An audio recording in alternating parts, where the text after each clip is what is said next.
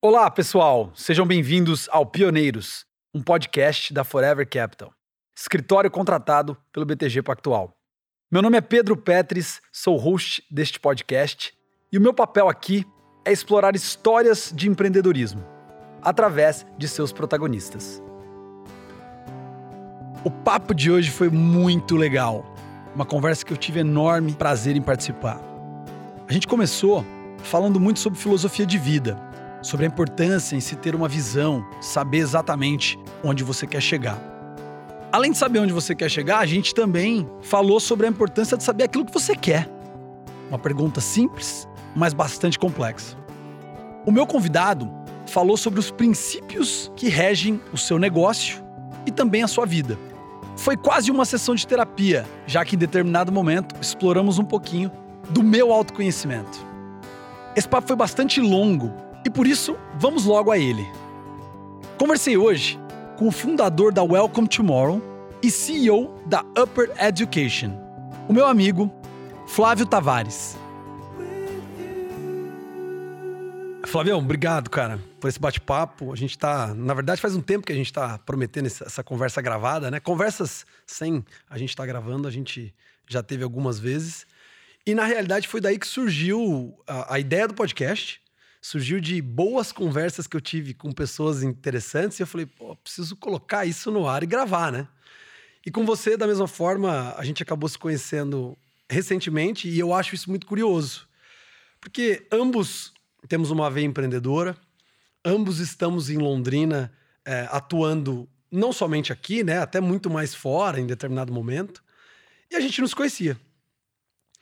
E eu queria te perguntar o seguinte: por que, que você acha que a gente não se conhecia? Por que, que as nossas histórias em Londrina não se cruzaram? E aí, pegando um gancho, eu queria que você contasse a tua história para a gente pegar um pouco da minha, a gente ver por que, que essa, esse, esse, esse nosso caminho não se cruzou antes. É, falando um pouquinho da tua história e aproveitando esse gancho. Legal, Pedro, prazer estar aqui. Eu, eu conheci você através do podcast foi eu vi alguém me passou o podcast da Oral Sim, do. Como uhum. que é o uhum. nome dele? Do Eduardo. Eduardo. E aí eu falei, caramba, que podcast bacana, bem feito, bem produzido, né? E, e, quando e Londrina ainda tem esse aspecto. Você disparado é o podcast mais legal de negócios de, da região, né? Uhum aqui, porque a gente ainda não tem essa cultura do desenvolvimento de conteúdo, de para fazer essas coisas legais que a gente está acostumado a ver em São Paulo e tal. Sim. E aí me chamou muita atenção quando eu vi. Eu falei, caramba. E aí eu perguntei para minha esposa, eu falei, você conhece o Pedro Pérez? Ela falou, ah, pô, conheço. aí falou da sua esposa, casada e tal. Eu falei, pô, legal e tal, enfim. E aí a gente acabou depois falando, se conhecendo. E acho que o fato da gente não se conhecer, não ter cruzado tanto a nossa história, acho que consiste nisso, assim. É, pelo que eu percebo de todo o movimento que você faz, você é um cara que está procurando sempre gerar muito valor para Londrina. Uhum. E eu, profissionalmente, eu cheguei em Londrina, eu tinha 21 anos, né? Eu, sou, eu morei em Ribeirão Preto, uhum. eu sou, nasci em São Paulo, estudei em Ribeirão Preto, morei em Ribeirão Preto. Minha mãe, por algumas razões, quis mudar para Londrina. E eu ainda jovem tal, vim conhecer uhum. a cidade, me apaixonei e fiquei aqui. Uhum. Mas todo o meu trabalho profissional desde então sempre foi olhando muito para fora, pouco para dentro. Uhum. É, todo, toda a construção do que eu fiz, é, do meu desenvolvimento profissional e tal, sempre foi olhando para fora. Então, apesar de ter já investido um pouco do meu tempo, é, tentando olhar um pouco mais Londrina, ver como é que eu podia participar mais do ecossistema local, uhum. ser mais atuante e tal, não chega a 1% do que você faz, assim, do pouco que eu conheço a sua história. Você sempre foi um cara muito preocupado em trazer valor para a cidade. Não que eu não quisesse, claro, mas eu sempre tive um pouco esse olhar mais para fora, assim. Então, eu acho que até quando eu olho a minha história profissional, eu moro por acaso em Londrina, assim. uhum. né? Não é uma, eu sou apaixonado em Londrina. Eu, eu trago quem eu posso para Londrina. Eu sempre brinco que todo mundo que vem para cá fica três, quatro dias quer morar aqui e tal. Uhum. Gosto da cidade.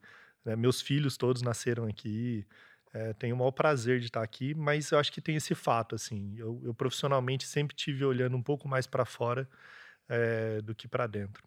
Faz sentido. Eu acho que, de certa forma, isso que você narrou foi curioso também, porque eu, no fundo, no fundo, eu fui um cara que saí de Londrina, né? Fui fazer faculdade fora, fui me desenvolver e por alguma razão eu voltei e comecei a entender uma paixão de poder contar pro londrinense que tem coisa boa, que dá pra gente fazer coisa legal, por que eu preciso ir buscar isso fora, né? Então realmente tem uma tem essa ideia muito forte, mas não foi uma coisa tão natural a vida toda, sabe? Mas aí foi legal que você. E aí a ideia da pergunta era justamente essa. Você começou a contar um pouquinho da tua história, né? Então você não era de Londrina. Eu não sabia. Então você é de outra cidade e veio para cá. Sua mãe quis vir para cá e aí o que que, que que te prendeu aqui? Me conta um pouquinho dessa tua fase, né? Se você já fez faculdade aqui, me conta um pouco dessa tua, dessa tua história. Vamos começar por Londrina. Eu estudei em Ribeirão Preto, né? Formado em propaganda e marketing. Uhum. E a área de marketing sempre foi uma área muito ligada à área de vendas para mim. Uhum. E eu acho que esse talvez foi o diferencial que eu tive profissional desde o início.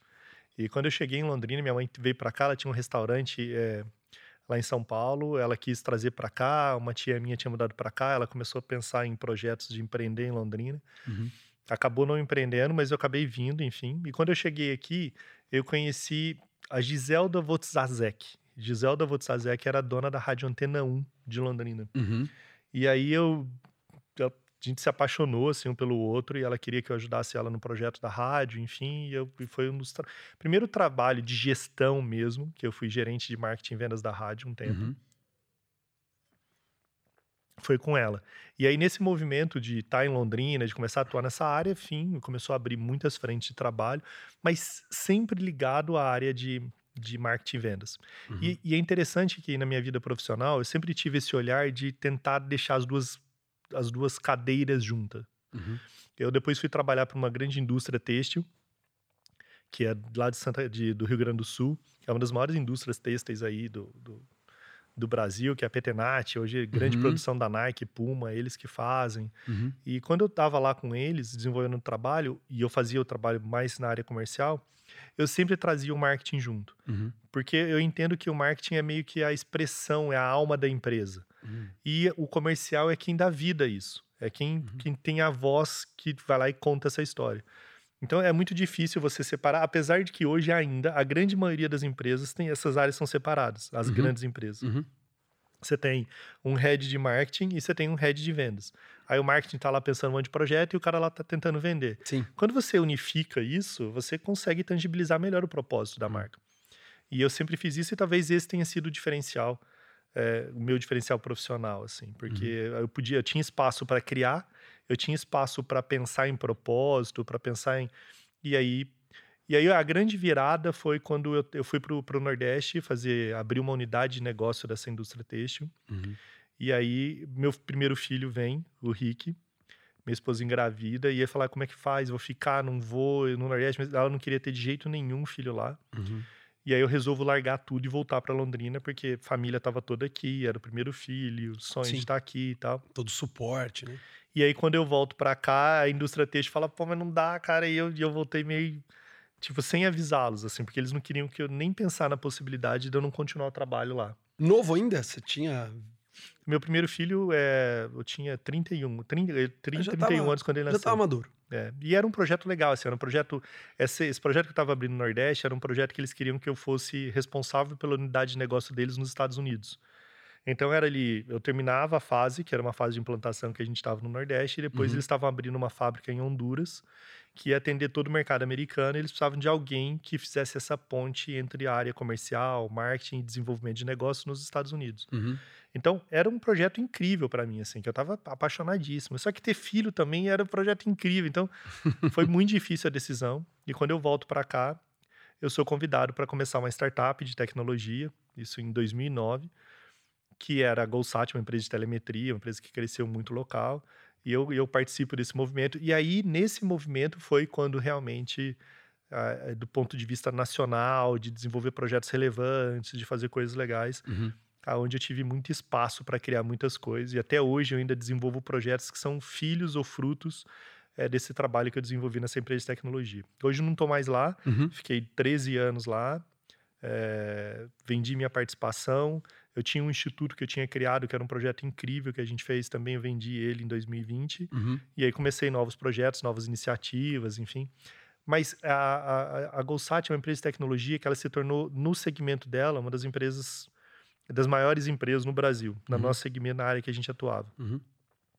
E 99% da nossa base era fora. Então a gente tinha um time de vendas de. Chegamos a bater 60 vendedores trabalhando simultaneamente espalhados pelo Brasil, em todas as regiões praticamente. Uhum. Então a gente tinha uma atuação muito externa. Então, toda a energia, o tempo, o trabalho que a gente desenvolvia, estava olhando o mercado muito mais fora. Então, os últimos 15 anos, 16 anos da minha vida, sempre foi fora. Uhum. E aí acontece com a pandemia, né? Então, a pandemia vem, eh, na pandemia começa a acontecer várias transições de Uhum. vender. Eu vendi três negócios em dois anos. Uhum. É, começa a parar de viajar. Eu, nos últimos 12 anos, estava fazendo em média 120, 130 voos todo ano. Nossa. E aí não tem mais viagem. Tá? Tanto é que eu sonhava no começo da pandemia com avião, com check-in. Imagina o sofrimento, né? De ficar em casa sem poder Nossa, viajar. Cara, é muito difícil, muito Sim. difícil. E ainda eu lembro que nos Estados Unidos teve um movimento que as pessoas, na pandemia, pegavam o avião, davam uma volta e voltavam pro aeroporto só para Sério? Teve várias companhias aéreas que fizeram, cobravam uma taxa, É, você ia pro aeroporto, entrava no avião, ele dava duas, três voltinhas em volta do mesmo aeroporto, pousava lá de não é volta, possível, só para você viver a experiência de Essa tamanha é boa, saudade que a galera tava de viajar. Que E eu via aquilo, eu falava, caramba, É por que, que que ninguém eu faz isso em preciso, né? Londrina aqui, cara? Só para dar umas duas, três voltas. É, Foi legal. muito difícil. E aí, minha Legal. esposa fica grávida de gêmeos no meio da pandemia. E aí muda tudo, né? Aí mudou tudo. Então, hoje eu tô muito mais concentrado em Londrina, trabalhando em Londrina, escritório em Londrina, Escritório novo em breve, né, cara? tendo um olhar mais Spoiler. local para poder tentar construir aqui. É um grande desafio, você sabe disso. Sim, As conexões, eh, os talentos, ah, os colaboradores, né? São Paulo e outros grandes centros, você tem uma facilidade maior eh, de ter a mão de obra que você precisa para te Sim. ajudar na construção e nos projetos que você desenvolve. Mas também, por outro lado, está sendo uma experiência muito bacana. Assim. Sim. É, por exemplo, te conhecer foi uma boa surpresa, né? Porque eu não sabia do teu trabalho, você não sabia muito do meu. Eram pessoas que estavam atuando aqui na região, né? Como eu falei, eu até então atuando muito fora também, meu negócio era muito mais fora daqui é, do que aqui. Hoje, obviamente, a gente está mais local. Então, eu acho que esse, talvez a pandemia tenha trazido possibilidades novas, né? De, de, de interações novas com pessoas que anteriormente a gente não tinha. Mas eu queria, antes de. Você falou bastante da tua história, cara, e eu, eu tem um ponto que eu gosto de explorar, é, porque ele é meio comum nas conversas que eu tenho, e é uma curiosidade minha. Quando você contou a historinha da. Pô, trabalhei na Petenat, fui pra fora, né? Viajava, tava no Nordeste, volto. E aí você narrou, não, e aí decido ir lá pra Golsat, né? E, e a Golsat, pelo que eu tô entendendo, foi o seu primeiro projeto empreendedor? Foi este? Ou você já havia empreendido antes? Eu já tinha empreendido antes e nenhum projeto tinha dado certo. Literalmente certo. Tanto Uhum. é que eu acho que é uma dúvida que muita gente tem. Quando eu entro na Golsat, eu, eu desenvolvo o intraempreendedorismo. Tá. e que é um movimento grande que precisa ser mais estimulado, né? Que é você estimular as pessoas a empreenderem dentro do próprio negócio. Perfeito. E dentro da Golsat foi quando eu comecei a olhar o que eu tinha já tentado fazer. Uhum. Eu já tinha tentado fazer algumas coisas que nenhuma das coisas prosperaram ou viraram o projeto que eu gostaria que fossem. Uhum. Fiz muitas tentativas. Tem um lance aí até mais filosófico, sociológico, e quando você começa a tentar, e muita gente deve ter, você começa a criar uma casca. Uhum. E eu já tinha tentado algumas vezes alguns projetos que eu acreditava, mas Uhum. pela, sem a curva de aprendizado, sem a maturidade necessária. Uhum. Hoje, olhando para trás, talvez eu nem tentaria todas aquelas iniciativas, Sim. mas ela tem dois caminhos. Ou ela te prepara para você ficar mais maduro e falar, agora eu tô pronto, Uhum. ou ela causa um receio em você e fala, caramba, vai dar errado de novo. Ou ela cria casco ou ela te machuca e você fica machucado, é, né? e aí você fala, cara, vou tentar de novo, vai dar errado. Uhum. Tanto eu lembro de um lance que eu nunca esqueço, no comecinho da Golsat, a gente tinha um grupo super pequeno e eu queria fazer um projeto, já tentando empreendendo, tipo, eu fui lá e desenvolvi uma iniciativa nova, um negócio pequeno e tal. E era muito abusado o que eu queria fazer. Eu Uhum. queria fazer uma, uma parceria junto com o Shopping Catuaí, era local, e desenvolver um projeto lá dentro, e a gente ia ter um stand, a gente ia pegar uma parte do estacionamento para desenvolver projetos de telemetria, que era o rastreamento que a gente fazia. Mas era muito ousado, apesar da ideia construída, se eu apresentasse para 10 pessoas, das 10, 9.9 iam falar maravilhoso e tal. Uhum. Mas ali, por pelo fato de já ter me machucado algumas vezes Uhum. no empreendendo, eu falei, cara, e se isso der errado? Hum. E eu comecei a tentar analisar melhor essa base. E aí, conversa- conversando com algumas pessoas, teve uma pessoa em específico que trabalhava comigo e falou: pode dar errado. Hum. E quando ele falou isso, eu desisti. Eu vou te falar um negócio: a decisão de desistir de- nesse dia talvez seja a decisão que me trouxe aqui agora com você. Olha só. Porque olha que louco, porque eu tenho uma impressão que se eu tivesse tentado aquilo, aquilo seria um fracasso retumbante. Tá. E é bem provável que eu não sei como que uma startup tão pequena suportaria Hum. O tamanho do fracasso. Porque o investimento que estava envolvido naquela operação, mesmo que ele tivesse estimativas Uhum. significativas de ganho, se ela desse errado, Uhum. ela traria um rombo muito significativo. Pode ser que sim, tivesse Sim, os sócios envolvidos, colocasse dinheiro, Uhum. enfim, a coisa vai lá e anda. Uhum. É, mas não sei se eu permaneceria. Assim, ou a startup morreria ou eu não permaneceria, dando errado. Uhum. E aí, tudo que eu construí a partir de então é, não teria acontecido. Então é louco Teria acontecido isso. diferente, né? Provavelmente. Não pior. Não sei. Você acha que necessariamente. Não sei. É que esse É, acho que essa é trabalho... uma pergunta filosófica. Você acha que necessariamente uma decisão que você poderia ter tomado diferente lá atrás te levaria a um resultado pior hoje? Ou você acha que qualquer decisão que fosse tomada te levaria a um caminho diferente, mas que no fim das contas você, Flávio, encontraria o caminho do sucesso e o caminho da, da, da virtude. Claro que imagino que você ainda queira se desenvolver muito e queira construir muitas coisas, mas é, é uma pergunta bem filosófica mesmo. Assim. Você acha que a, a escolha É, eu não sei. te definiria? É, não é definiria, mas e eu não sei, eu acho que a gente estava falando um pouco antes sobre isso. Eu não sei o que é pior. Ah, você vai, ser, vai ficar pior. Acho que a Uhum. história seria diferente. Com certeza, A história seria bem diferente. com certeza. Eu teria outros caminhos, outras maneiras de construir outras coisas. Uhum. E, e falar, ah, mas estaria pior. Até porque essa definição do que é sucesso, né? Perfeito. Ah, tipo, ah, o que é ser bem sucedido e tal, né? Eu tava Uhum. agora almoçando com um amigo meu em São Paulo essa semana, e aí ele virou pra mim e falou assim: O que que você realmente quer? Hum. E, cara, quando ele perguntou isso, e é um amigo muito querido, que eu tenho, sei lá, ele é quase um, um, um mentor espiritual, assim, tamanha relação que eu tenho com ele. Uhum. E quando ele me perguntou isso, eu falei: Caraca, que pergunta boa. A primeira coisa, a impressão que eu tive, que pergunta boa. Ela é simples, mas ela é. Ela é muito, Muito profunda boa. e fala: Caraca, mas o que, que você realmente quer? Uhum. você pode analisar a resposta por vários ângulos. Sim. Você fala assim, o que, que eu quero? Ah, quero dar conforto para minha família. Tipo, ah, tá, cara, é isso que você realmente quer? Sim. Ah, tão- quero ver é os meus simples, filhos né? crescendo. É. Ah, quero ser bem sucedido. Tá, o que, que é bem sucedido? Então, o que, que você realmente quer? E aí ele, ele emenda esse negócio do realmente quer, ele fala assim: tem pessoas que vivem tateando a vida. Uhum. e tem pessoas que têm a visão na vida. Aí ele fala o seguinte: ele fala, Flávio, se, ele tá- a gente estava no restaurante, ele falou: se pegar fogo esse restaurante agora, o que que te salva primeiro? Tatear ou a sua visão? Aí eu falei, cara, visão, Visão, sim. porque eu vou enxergar a saída, eu não tenho que ficar procurando tateando. Uhum.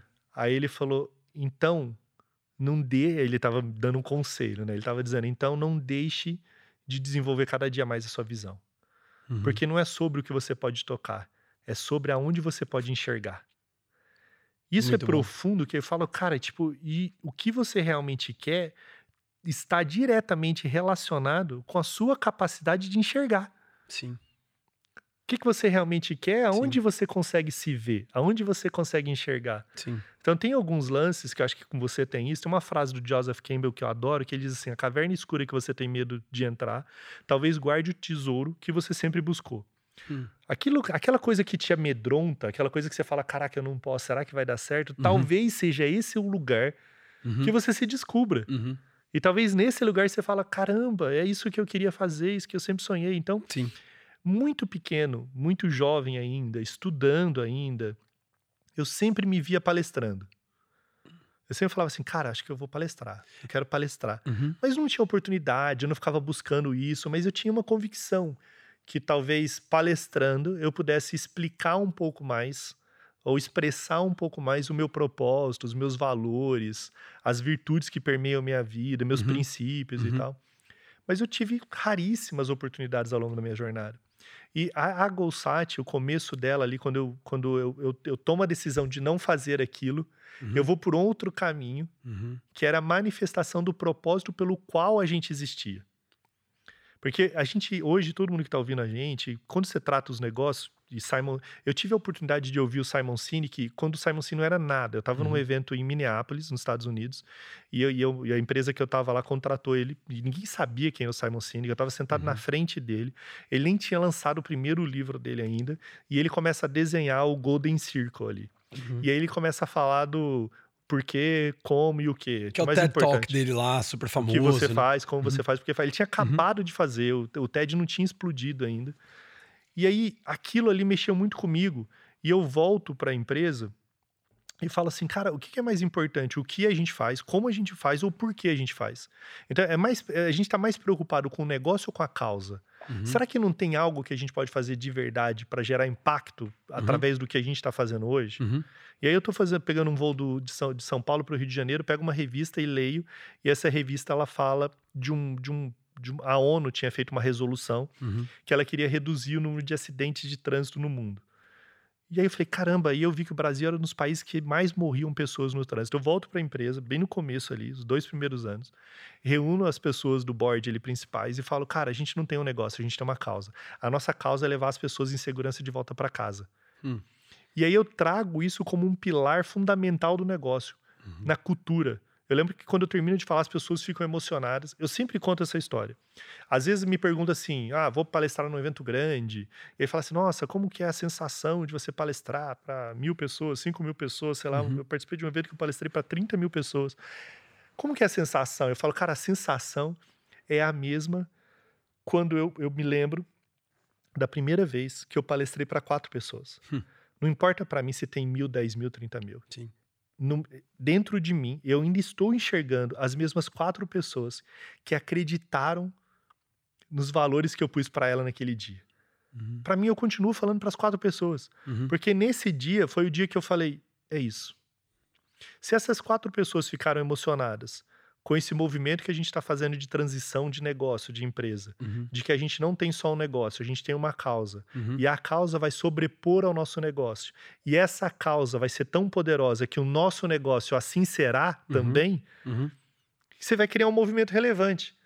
Então hoje eu me posiciono muito como alguém que trabalha para criar movimentos, Uhum. independente dos negócios, daquilo que eu faço, Uhum. por conta de uma vez que eu que foi uma palestra. Eu preparei ela, escrevi por que, que a gente não era um negócio, por que, que a gente era uma causa, reuni quatro pessoas chaves da empresa, coloquei um PowerPoint, fui lá, peguei o data show, pus no PowerPoint e falei, galera, Uhum. me ouçam. Depois dos 30 minutos que eu estava falando, Uhum. essas pessoas estavam emocionadas e falando, é isso. Em três anos depois, eu fui o único brasileiro, com três anos depois, em 2015, isso foi em 2012. Em 2015, eu fui convidado pela ONU como o primeiro brasileiro para contar o case do que eu tinha construído em três anos, Uhum. provocando a iniciativa privada e as empresas para entender o papel delas na construção da causa que a gente estava lutando. Uhum. E foi, pô, incrível, uma experiência maravilhosa para mim lá, palestrar na ONU e tal, Sim. contar. Mas ainda estava contando a história para quatro pessoas. Então, tem um lance na jornada, que é isso que você me perguntou sobre o que mudaria ou não na sua história. Eu não acho que propósito é um lugar que você, você não descobre propósito. Entendeu? Hum. Eu não acho que você descobre. Descobrir propósito é meio que você se desnudar, você fica procurando. Aonde está o meu propósito? Propósito é você. Hum. Você é o propósito. A sua própria vida é o propósito. Uhum. Você é a expressão mais pura e singela do propósito. Uhum. Agora você precisa estar atento para conhecer você. Perfeito. Porque se você conhecer você, você vai entender o seu propósito. Autoanálise super importante para você entender propósito. É, isso que eu te falei de pensar quando eu era mais jovem que eu queria palestrar. Se eu tivesse mais atento a sinais Uhum. que eu já tinha em relação aos meus Legal. dons, às minhas habilidades, às minhas skills, Legal, aquilo que eu tenho potencial para ir, você fala, cara, acho que esse é um caminho que eu devia seguir. legal. Hoje o que acontece é que as pessoas ficam buscando propósito porque elas não se conhecem. Perfeito. Elas gastam muito tempo olhando para fora e esquecem de olhar para dentro. Perfeito. E quando você olha para dentro, você, Uhum. você também olha para dentro do seu negócio. Sim. Hoje, hoje eu estou produzindo dentro da Upper, que é a empresa que eu estou liderando, o movimento de falar sobre princípios. Quais são os princípios que regem o nosso negócio? E hoje eu estava comentando com o time. Eu falei: vocês pararam para pensar que os princípios que eu estou trazendo, que regem o nosso negócio, não são princípios que estão ligados diretamente ao nosso negócio? Hum. E é maluco, cara, porque você começa a analisar, você fala, cara, às vezes eu me sinto um peixe fora d'água, porque eu falo, cara, sei lá, raríssimos CEOs teriam a coragem do que eu tô fazendo. Uhum. Eu tô falando de princípios que regem o meu negócio que não impactam em quase nada o meu negócio. Uhum. Impactam Diretamente. diretamente. Indiretamente, sim. Claro, Porque impacta a vida de quem está se envolvendo. perfeito. E eu falo assim, cara, esses princípios estão escritos a pedra. Uhum. E eu falo pro time: se você escolher não viver esses princípios, você Uhum. escolheu não trabalhar nesse lugar. Quais são? Cara, os quatro princípios mais fortes que a gente fala hoje é aprendizado. Uhum. E você tem que aprender todos os dias. E não é um. Ah, textinho de Instagram. Ah, aprendendo 1% todos os dias. Bobagem, cara. Sim. A- o maior drama que a gente vive no mundo hoje é o drama da falta de vontade de aprender. Sim. Ninguém quer aprender. Todo mundo. Conteúdo é abundante, né, cara? Infinito, né? Na era do conhecimento é Sim. tanta informação que você fala, ah, cara, eu não preciso aprender. Sim. Então a gente está arrotando informação sem nenhum conhecimento. Uhum. A rede social é uma prova disso. E o algoritmo nos emburreceu. O algoritmo trouxe uma falta de sinapse. Eu não preciso pensar muito, porque esses- essas informações já chegam prontas. Uhum. Por isso essa, essa banalização e tribalização política. Sim. Tipo, ah, não, porque eu sei que esse é ruim, vou lá e defendo ano A ou B, Sim. e cheio de convicções e tal. Uhum. A vontade de aprender consiste na sua capacidade de perguntar. Uhum. A gente estava começando aqui, Hum. você falou assim, ah, eu não vou no flow. Eu falo, cara, maravilhoso. Porque as melhores perguntas, elas saem desse insight. Você não tô...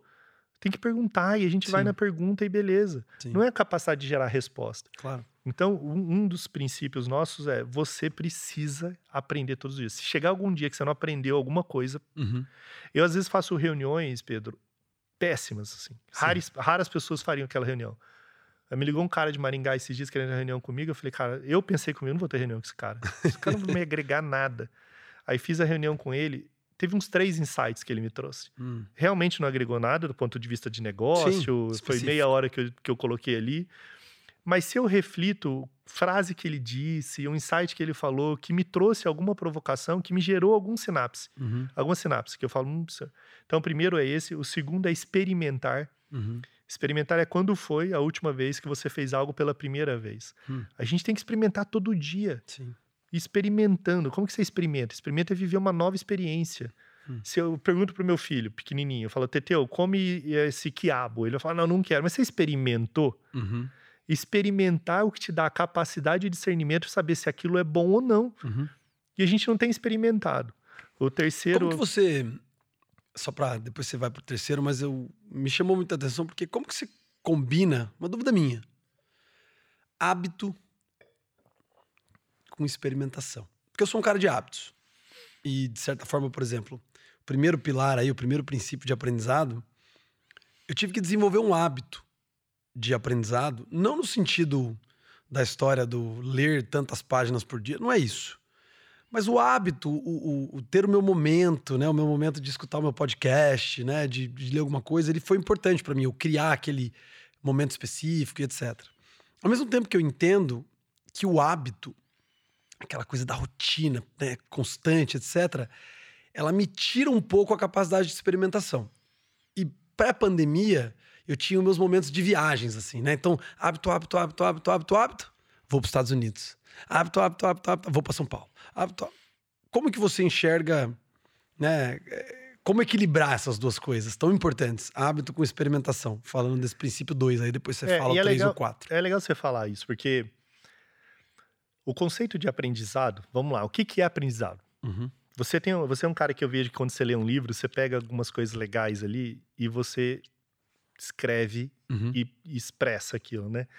O conceito de aprendizado, tem um estudo americano que diz o aprendizado humano ele consiste em 10% de conhecimento.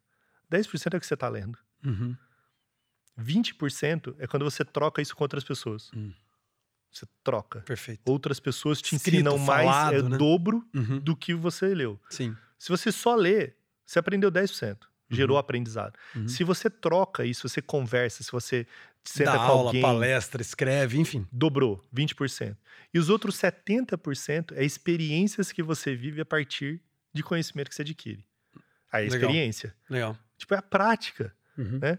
Então, quando essa pergunta sua, quando você está falando de hábito, a gente tem que trazer um pouco esse conceito do lifelong learning. Uhum. Não importa se você é uma pessoa muito pragmática e uma pessoa que gosta tudo organizada. Eu tenho um amigo, não sei se você é assim, que ele não consegue dormir se ele não tiver o dia dele escrito numa folhinha, assim.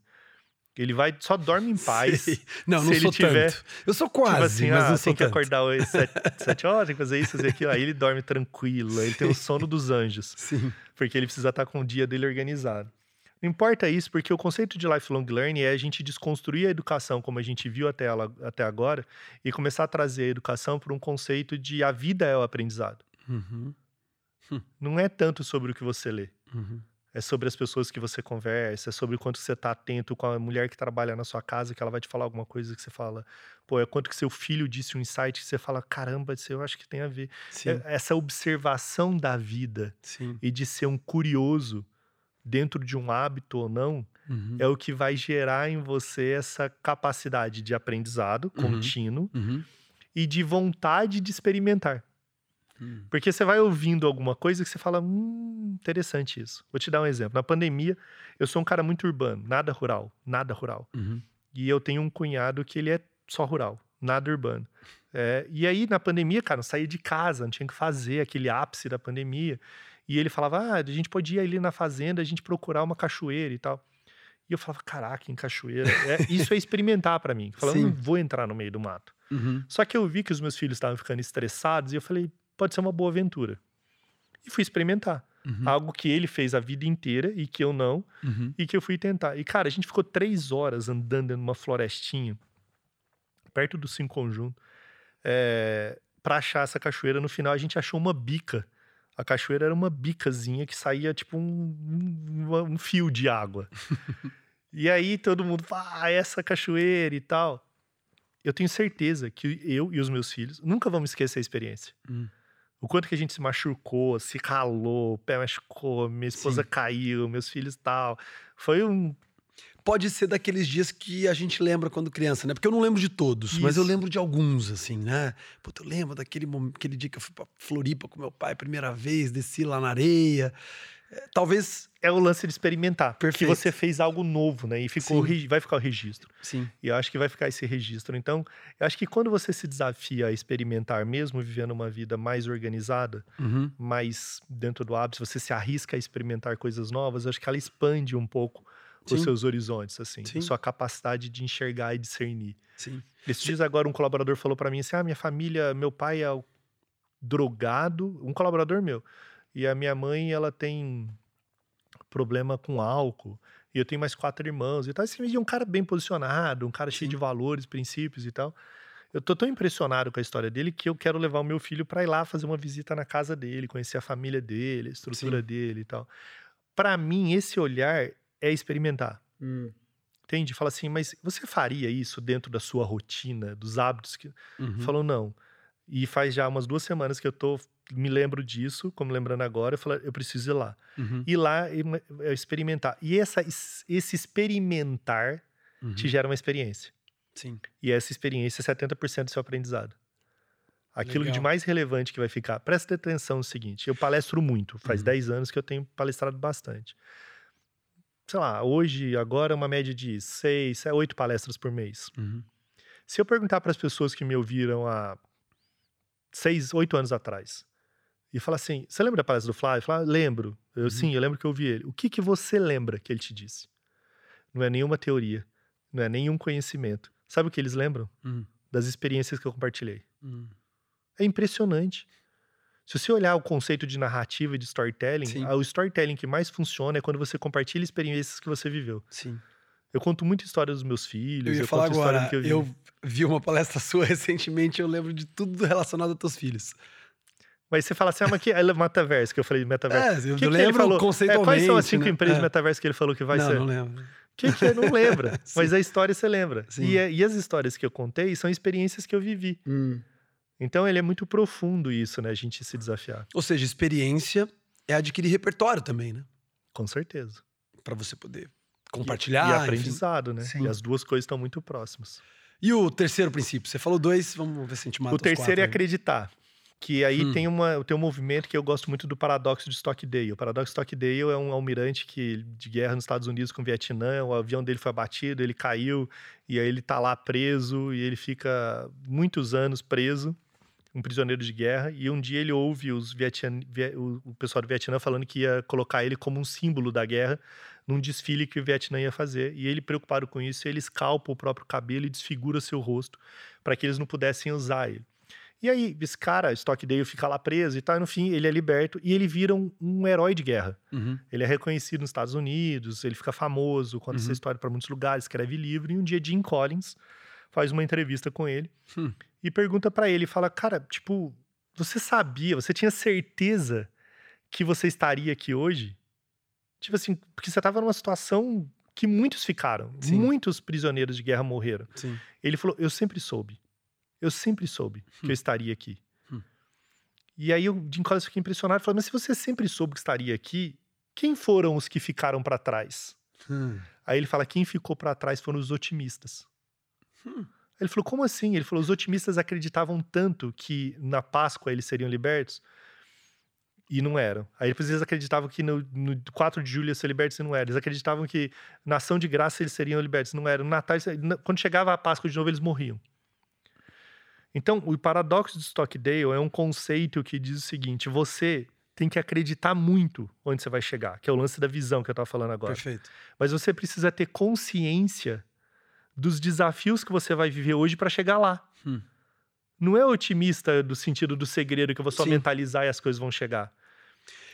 Otimista Racional. Tem um livro do Matt Ridley que fala exatamente sobre isso. É ter um otimismo, ter uma visão, saber onde quer chegar, saber que as coisas melhoram, que elas progridem, que existem possibilidades melhores lá na frente, mas com uma visão de clareza do que, que vai acontecer e como que as coisas precisam acontecer, né? É, a melhor analogia que eu gosto é da gravidez. E você já viveu isso também com a sua esposa.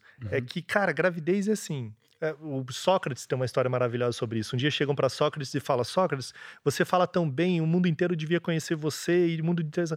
Vamos, vamos pegar você e espalhar seu discurso para o Colocar mundo. você na rede social, né? No Fantástico, no Big Brother. Isso. Aí Sócrates dá esse exemplo da mãe. Falou: minha mãe era uma parteira, ela já fez mais de dois mil partos, mas tem uma coisa que minha mãe nunca conseguiu fazer. A minha mãe nunca conseguiu dar à luz a uma mulher que nunca estivesse grávida. o lance de acreditar, para mim, é a gravidez. Quando uma mulher fica grávida, a gente tem a certeza, ela tem, Sim. e você que tá ali, que o filho vai nascer. Sim. Você fala, vai nascer. Sou o pai, né? Só que o corpo dela muda, ela tem enjoo, ela faz xixi toda hora, é Uhum. desconfortável, não é fácil. Muda tudo, muda tudo. Então você mesmo sabendo que você, pô, vai ter um movimento grande que vai acontecer, que é a chegada do seu próprio filho. Então quando eu penso em acreditar, eu sempre trago isso para o time. Assim, a gente engravidou. Uhum. A gente está construindo dentro da Upper uma, uma empresa que vai que tem tudo para ajudar na revolução da educação. Uhum. E beleza, esse filho vai nascer. Cara, mas as dores do parto tá aqui. Hum.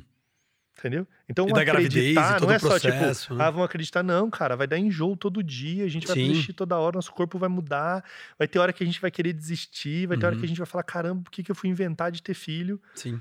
Mas você tem tanta convicção que o filho vai nascer que tá tudo bem essas dores passarem, Uhum. porque tá lá chegando o dia. Sim. Então, acho que quando eu falo de acreditar, o mundo acredita pouco. Hum. As pessoas estão sempre olhando o próximo step, assim. Uhum. Acreditar tem a ver com o que a gente estava falando no começo. Eu deixo de tatear e eu jogo minha visão lá na frente. Uhum. Então você está criando o ball, o ball, é ball, né? Bow Ventures, é. O Ball Ventures. O Ball Ventures pode ser, cara, no sul do país, Uhum. o, o fundo, o melhor fundo de investimento de startups que tem. E é essa visão. Você já enxergou o projeto lá. Sim. Forever Capital pode estar espalhada em 50 cidades do interior do Brasil. Beleza, já tem a visão até lá. Sim. Só que você sabe que nesse acreditar, desse engravidar do projeto que você sabe que vai chegar lá, Hum. tem um monte de, de perrengue que você vai passar para enfrentar isso. Então, Sim. isso eu trago como valor, assim. Sim. É um valor. Tipo, a- esse acreditar é um valor. E por último é a autorresponsabilidade. São os quatro principais valores. Que é um mega desafio no Brasil hoje. Hum. A gente tem uma cultura hoje muito messiânica. Muito messiânica. A gente Não tá só se- hoje, né? Na verdade, a gente carrega isso É. há muitos anos. Muitos anos. É, que vem bem das nossas origens. assim, Origens né? religiosas, né? Origens que tem um pai, né? Enfim, o sem nenhuma Portugal, crítica, porque sem nenhuma crítica religiosa. já aqui, acreditavam né? que a monarquia resolveria todos os seus problemas. Perfeito. É, ter o lance religioso, né? Sim. De o divino vai resolver todos os meus problemas, e até dos índios, Sim. que acreditavam que a natureza resolveria todos os nossos Sim. problemas. Sim. Então a gente tem uma tendência a gente eximir um pouco a nossa responsabilidade Uhum. e ficar esperando que alguém faça por nós o que deveria ser nossa responsabilidade. Não Uhum. importa o quê. Uhum. É isso que você estava falando um pouco antes do livro que você tá lendo, que, cara, tipo, o obstáculo. Ah, Sim. mas, ah, mas o cara me traiu, aí você fica reclamando que o cara te traiu. O cara é sua responsabilidade. Se ele te Perfeito. traiu, tá tudo. Você aprendeu com isso, cara, vira a página e já vê o que, que você tá aprendendo e vai lá e faz. Sim. Então a autorresponsabilidade é dizer assim: o problema sempre é meu. Perfeito. O problema sempre é meu. A percepção, o Pô, problema mas minha é esposa sempre é chata, minha esposa tá insuportável. Sim. O problema é seu. Sim, O problema é seu. sim. Fala, cara, mas. E aí a gente, como ser humano, tem essa tendência a querer. E aí eu falo desses quatro, e aí eu falo de quatro elementos que compõem o- os princípios. Eu vou falar de dois só, porque os Sim. outros dois eu não abri pro time ainda, a gente está em fase de construção. O primeiro, eu falo do fogo. Tem quatro elementos do fogo. Fogo, ele só acontece por causa do combustível, comburente, que Uhum. no nosso caso é o oxigênio, o, o- a faísca e o calor. É os quatro elementos que compõem o fogo. Uhum. O primeiro combustível, o primeiro é o combustível que eu já falei, que é o amor. Uhum. Cara, não dá pra fazer algo que você não coloca o coração plenamente. Entendeu? Você não pode ser irresponsável com você mesmo Uhum. e de estar vivendo uma vida que aquilo não que não faz seu coração bater mais forte. A gente Por tá isso, vivendo... aquele autoconhecimento, saber aquilo que faz o, o coração bater mais forte, né? Ou faz e botar ter- o coração, cara, Uhum. não só no que você faz, porque não é o que eu faço que me define, né? Sim. Tem muita gente que acha que eu tenho que fazer o que você ama. Você não tem que fazer o que você ama, você tem que aprender a amar o que você faz. Uhum. Não importa o que você tá fazendo agora. Ah, mas eu tô vivendo uma vida, tipo, num trabalho que, pô, não me agrada. Cara, bota o coração no que você tá fazendo. Sim. Porque o mundo só Experimenta, vai né? te conhecer. Experimenta, né? Vai que, né? Experimenta. E o mundo só vai te conhecer se você mostrar quem você é. Sim, A gente ainda tá muito preso no que se faz. sim. E pouco movimento ainda no que se é. Hum, Amar o que faz é mostrar quem você é. Fazer o que ama é mostrar o que você faz. Uhum. A gente precisa aprender a mostrar o que a gente. Então, você, por exemplo, por que, que a gente é tão mal atendido de modo geral em qualquer serviço? Que na grande maioria a galera tipo meio Sim. indiferente. Porque não estão colocando o coração. Sim. Agora, você que é um em- empreendedor, empresário e tal, você vai num lugar, você vê alguém que te atende de modo muito genuíno. Uhum. Não dá vontade de você contratar a pessoa? Sim, E você tá com uma outra vaga ali, você fala, pô, isso- diferente. sim, Essa pessoa é diferente. Porque não importava o que ela tá fazendo sim. né? Ela, ela, ela colocou o coração. Então, essa coisa do combustível como amor não é tão romântico sim. como pode parecer. Uhum. Ele é uma coisa mais de genuinidade, de ser genuíno, de Uhum. você ser verdadeiro com você, assim, Uhum. de você falar, cara, eu vou mostrar pro mundo quem eu sou. Você acha que essa história de mostrar pro mundo quem é. Obviamente que quando você faz o seu autoconhecimento, isso é um processo longo, isso demora, isso pode levar um tempo. E é natural, eu, eu entendo que isso é um processo contínuo, né? De me conhecer e aí então é, ter coragem de mostrar quem sou. E eu tive um problema, ou ainda tenho determinado problema, de faço bastante autoconhecimento, mas por achar que sou um projeto em construção, ainda não me mostro totalmente, porque não sei totalmente quem sou, né? Sei é, razoavelmente bem aquilo que sou hoje. Mas como um, um perfeccionista, infelizmente, que sou, eu fico pensando, não, eu ainda não sei exatamente o que eu sou. Então, não, a hora que eu souber, eu comunico. Você acha que a gente tem que ir comunicando, como você falou sobre até a coisa do aprendizado, é quando a gente troca, né? Então eu comunico, troco, isso devolve para mim, eu aprendo um pouco mais sobre mim, é, e aí esse, esse, essa jornada de mostrar para as pessoas quem eu realmente sou, ela é infinita e é isso mesmo ou não? Não, se conheça antes, vá buscar a tua verdade e depois você vai se mostrar como uma pessoa Eu vou responder isso falando de você. boa. Por que, que eu vou falar de você? Porque eu vou te falar um negócio. Eu tenho consciência, e você vai me falar se eu tô certo ou não, acho que sim, que você sabe que você pode ser um grande palestrante. Uhum, Você sabe. uhum, isso tá lá dentro de você, latejando. Tem momentos que você encontra que você fala, caraca, eu devia estar nesse palco. Só que Uhum. você, por alguma razão, uhum, na sua história, na sua vida, perfeito, tem escolhido colocar a- o CNPJ à frente da pessoa física. perfeito. E você vai lá, então, onde você palestra hoje? Você palestra para falar dos seus negócios. Sim. Ah, vou falar da Forever Care, vou falar disso. Pro time, dentro da empresa, enfim. E você vai lá e expressa, você sabe que isso é uma, uma coisa que tá ali, um vulcãozinho que tá em erupção e tal. Uhum. Aí você fala, cara, mas eu tô em construção? Sim, você tá em construção. Uhum. Mas a partir do momento que você começa a despertar mais essa consciência, você fala assim: peraí, mas se eu sou um cara que eu posso fazer uma palestra, e eu sei que eu posso, e eu sei que é algo que.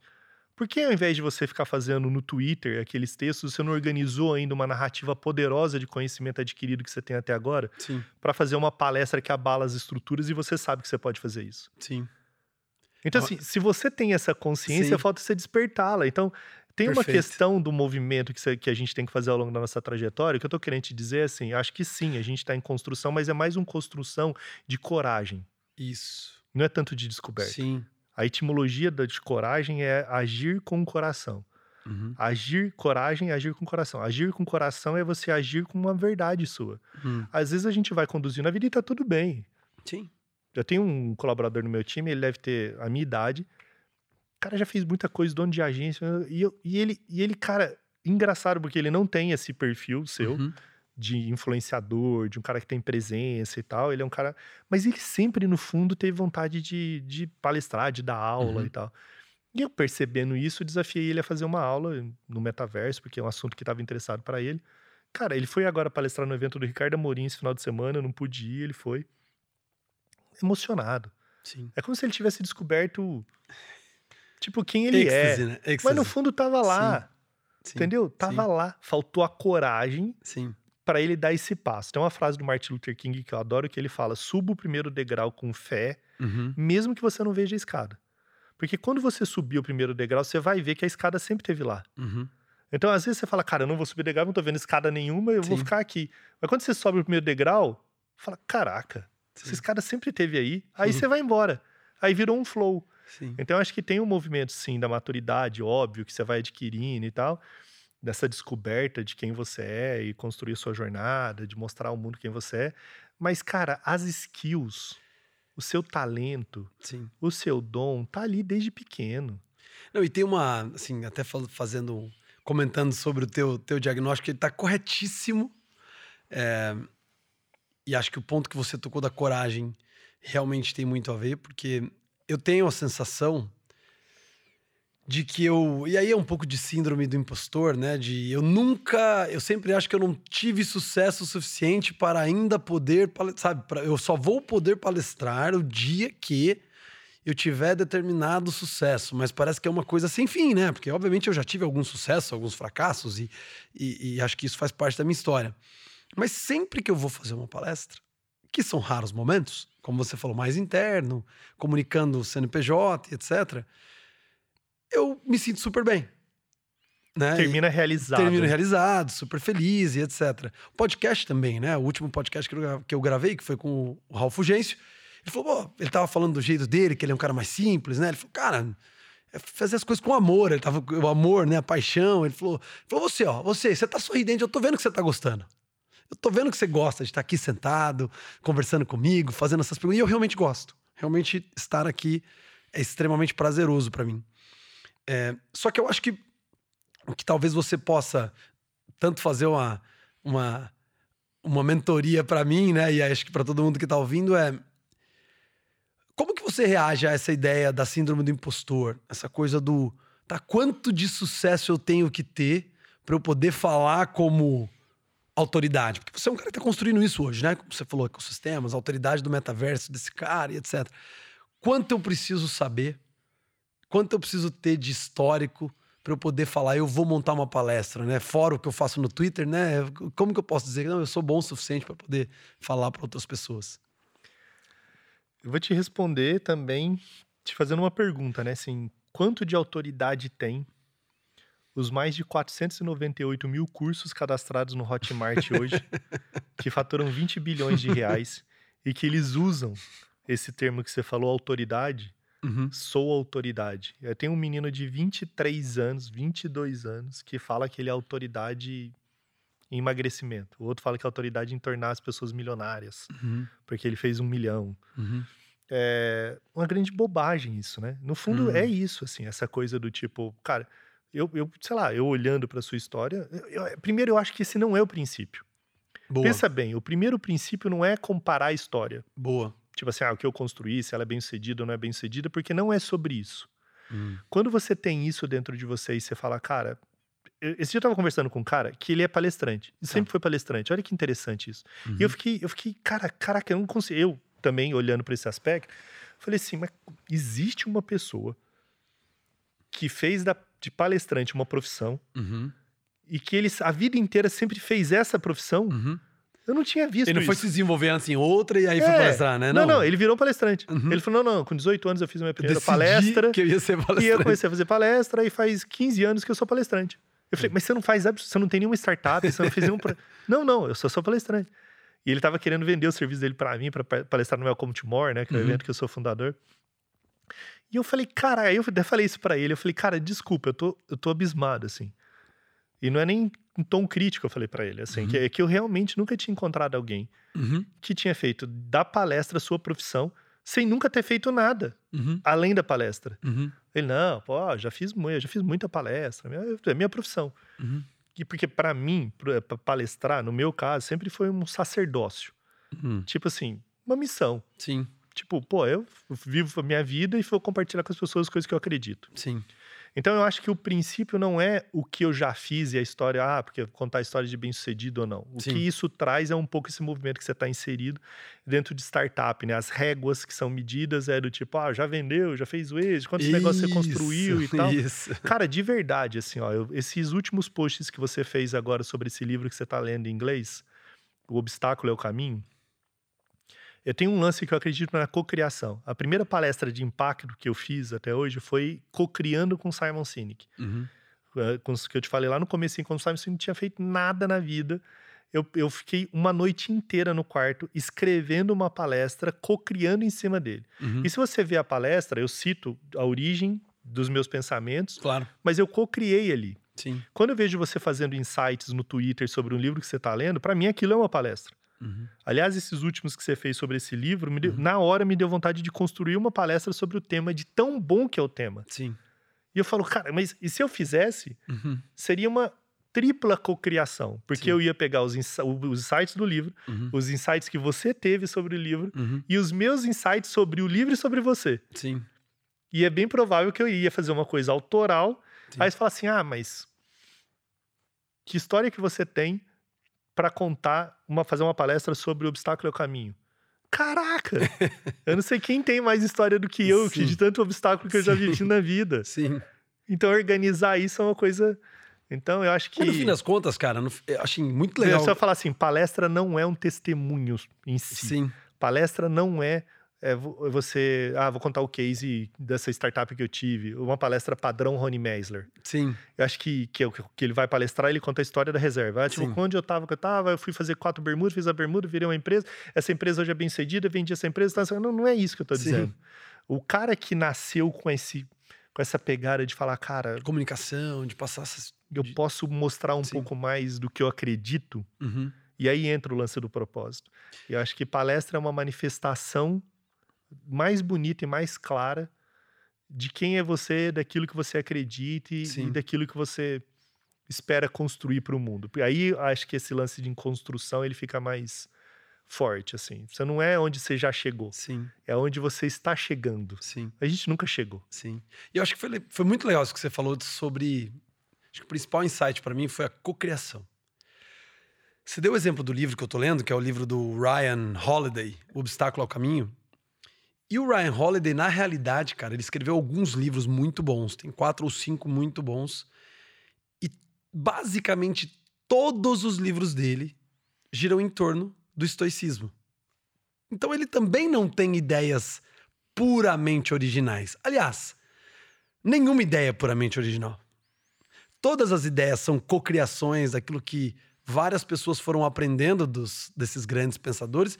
E aí talvez em algum momento, né, aí os religiosos, né, falam não, a Bíblia foi onde começou toda essa história, mas você pega a Grécia a antiga e tudo mais, a gente não sabe onde começou o pensamento inteligente, onde as ideias nasceram. E, e talvez esse seja o grande ponto.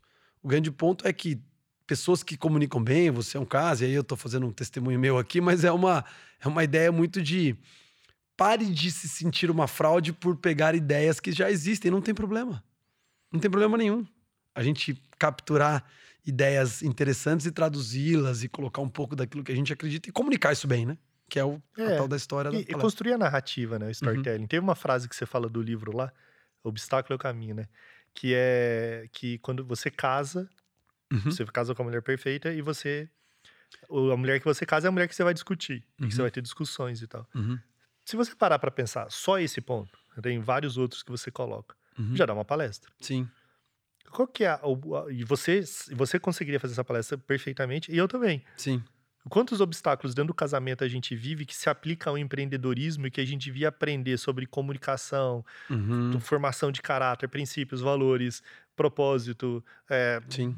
altruísmo, é, cara, tipo, sei lá, Sim. centenas de coisas. E, e porque eu tô dizendo assim, uma frase, ela te traz um repertório seu, Uhum. adquirido ao longo da história, que simultaneamente você já vai aplicando e vai falar, pô, é verdade isso. Uhum. Eu vivi isso, isso, eu já vivi Uhum. isso. Isso vai te dando narrativa. Sim. E essas narrativas que eu tava te falando antes, que, que são as que vão ser mais poderosas Sim. no sentido da sua comunicação quando você estiver palestrando. Sim. Porque você vai se identificar, muita gente vai olhar e vai falar, como eu me identifiquei. Sim. Eu não esqueci isso. Sim. Você foi lá e postou um negócio que o casamento, quando você casa, negócio de discussão, eu falei, cara, que verdade isso, né? Sim. Porque eu sempre. E eu falava isso de outra forma. Eu falava assim: que casamento é uma- o lugar de, de forjar caráter. Hum. Porque quando você casa, é o lugar. Nem com seus pais, porque os pais, tipo, te amam de qualquer jeito, né? Tudo tal. Mas o casamento é um negócio assim que você fica completamente nu Hum. em quem você é. Literalmente. Literalmente. literalmente. Porque, cara, tipo, elas. Os- Todos os defeitos, aqueles escondidinhos que tá Sim. ali, tá ali. E essa pessoa, na grande avassaladora maioria dos casos, ela não passa pano pra isso. Uhum. Ela fala, meu, não, não, não, não, isso não faz isso, não fala assim, isso é não sei o quê. Isso... E a gente não tá acostumado, porque n- ninguém te vê assim, Uhum. né? É, raramente você tem alguém que fica ali te corrigindo. Te dando- E no casamento você tem isso, né? Você Uhum. tem um pouco desse confronto de ideias e tal. Uhum. Então tem um processo ali de aprendizado, de formação e de forjar mesmo, forjar, de forjar o seu caráter Sim. muito profundo. Sim. Então quando eu vejo uma frase como essa, começa a me remeter um monte de sinapses, que eu- isso que eu tô querendo te explicar é assim. Nessa visão, eu não tô falando de palestra do ponto de vista de você contar o seu case, Sim. que é um pouco da autossabotagem vai partir desse pressuposto. Sim. Do tipo, ah, será que meu case é bom o suficiente para eu ir lá e contar Sim. o que eu já construí? Hum, Essa palestra não precisa ser sobre isso. Sim. Quando você está escrevendo e se comunicando, fazendo podcast ou no Twitter, não, são- não é isso que você fica falando todo dia. Sim. Aliás, essas histórias são as piores histórias. Hum. Eu estava num evento da CIL que eu fui palestrar agora recentemente, o Lidere, o último que teve. Minha palestra foi fechar o evento. E aí, um pouco antes de mim, foi eu e o Walter Long. Walter Long palestrou, depois foi eu. E aí tinha uma pessoa que palestrou antes da gente, até um querido, eu gosto bastante do cara, encontrei ele agora em Curitiba e tal. Não vou citar o nome dele para não ficar constrangedor, mas, cara, a palestra do cara, 98% é o cara falando dele. Entendeu? Ninguém aguenta isso. Sim. Eu tenho certeza que se você fizer um NPS de nota, aquela na palestra foi a pior avaliada. Sim. Ah, porque eu já fiz isso, porque eu já encontrei não sei quem, porque eu já empreendi, já montei um negócio, porque eu fiz não sei o quê, que eu arrebentei, que eu não sei o quê. Sim. Cara, as pessoas querem ver sua vulnerabilidade. Sim. Elas querem ver as histórias humanas. Elas querem saber o quão difícil foi sua jornada. Sim. Ela quer saber o quão difícil é pra você ir para os Estados Unidos ficar longe da sua E família. principalmente porque você fez um através de histórias, né? E principalmente através de histórias, né? Através de Você história. pode até falar de você, mas através de histórias. Né? Isso. Não por autoridade, conquista, selos e, e coisas do gênero, né? Então, aí eu tô dizendo para você que já tem Sim. essa coisa interna, Sim. a narrativa perfeita é usar o repertório que você construiu até aqui, que com certeza vai ajudar muita gente, Hum, entendeu? uhum. Muita gente vai olhar em você e vai falar, pô. Eu- Legal. Aliás, essa, essa só Foi é a quase uma sessão de autossabotagem. terapia agora em mim, hein? A autossabotagem já é o tema de uma palestra. Sim. A coragem para vencer isso. né? Já é um tema de uma palestra. Sim. E de você contar um pouco tudo que você construiu, ou tudo que você construiu, não, mas o que você aprendeu até aqui, que você está aprendendo ainda. Sim. Enfim, então a gente estava falando sobre isso só para trazer essa coisa de que se você tem coragem para se mostrar Hum. o que você sabe, muitas vezes as pessoas sabem o que é, falta essa coragem por causa da síndrome do impostor, e eu acho que você vai se libertando um pouco de Sim. muitas amarras, assim. Sim. Eu conheci um cara agora em Londrina que ele quebrou, faliu. E, pô, faz um ano que o cara faliu. Era um imobiliarista na cidade e tal. E aí eu- e ele tá trabalhando de Uber. Uhum. E o cara, tipo assim, morava em condomínio, andava de carro importado, oito anos e tal. E ele tá há um ano. né? E eu olhei pra ele e falei, cara, tem dois movimentos que eu olho pra você. Um movimento é. É, que pena, né? Porque o cara passou por tudo isso. E ao mesmo tempo eu falei pra ele. Ou não, né? O obstáculo é o caminho. Aí eu falei, cara, que libertador deve ter sido É, isso. Sim. Numa cidade em Londrina que é, que é tão vistosa, Londrina tem essa quase maldição da aparência. Uhum. Que carro que você usa, Sim, que casa que você mora. Londrina tem uma coisa com isso, né? sim. E aí, de repente, esse cara que tava vivendo dentro dessa bolha, enquanto, sei lá, eu sou- amigo de bilionários lá em São Paulo, o cara Sim. que vendeu a 99 táxi, o cara anda de, de patinete, Qualquer coisa. mora num apartamento de 70 metros, não tá nem Uhum. aí pro que pensam dele. Sim. E aqui não, aqui o cara não tem nada e ele quer Uhum. parecer que tem muito. E esse cara agora tá andando de Uber. Eu falei, cara, deve ser muito libertador pra sua alma, não é? Sim. Se o cara, você, quantas amarras você jogou fora? Sim. Eu falei, você nunca pegou um cara que te deve ou que você deve pra ele? A um cara que, sei lá, era um amigo que te badalava e de repente você falou, cara, pego toda hora. e eu falei, qual que é o seu sentimento? Ele fala, cara, é isso que você disse. Ele falou, libertador.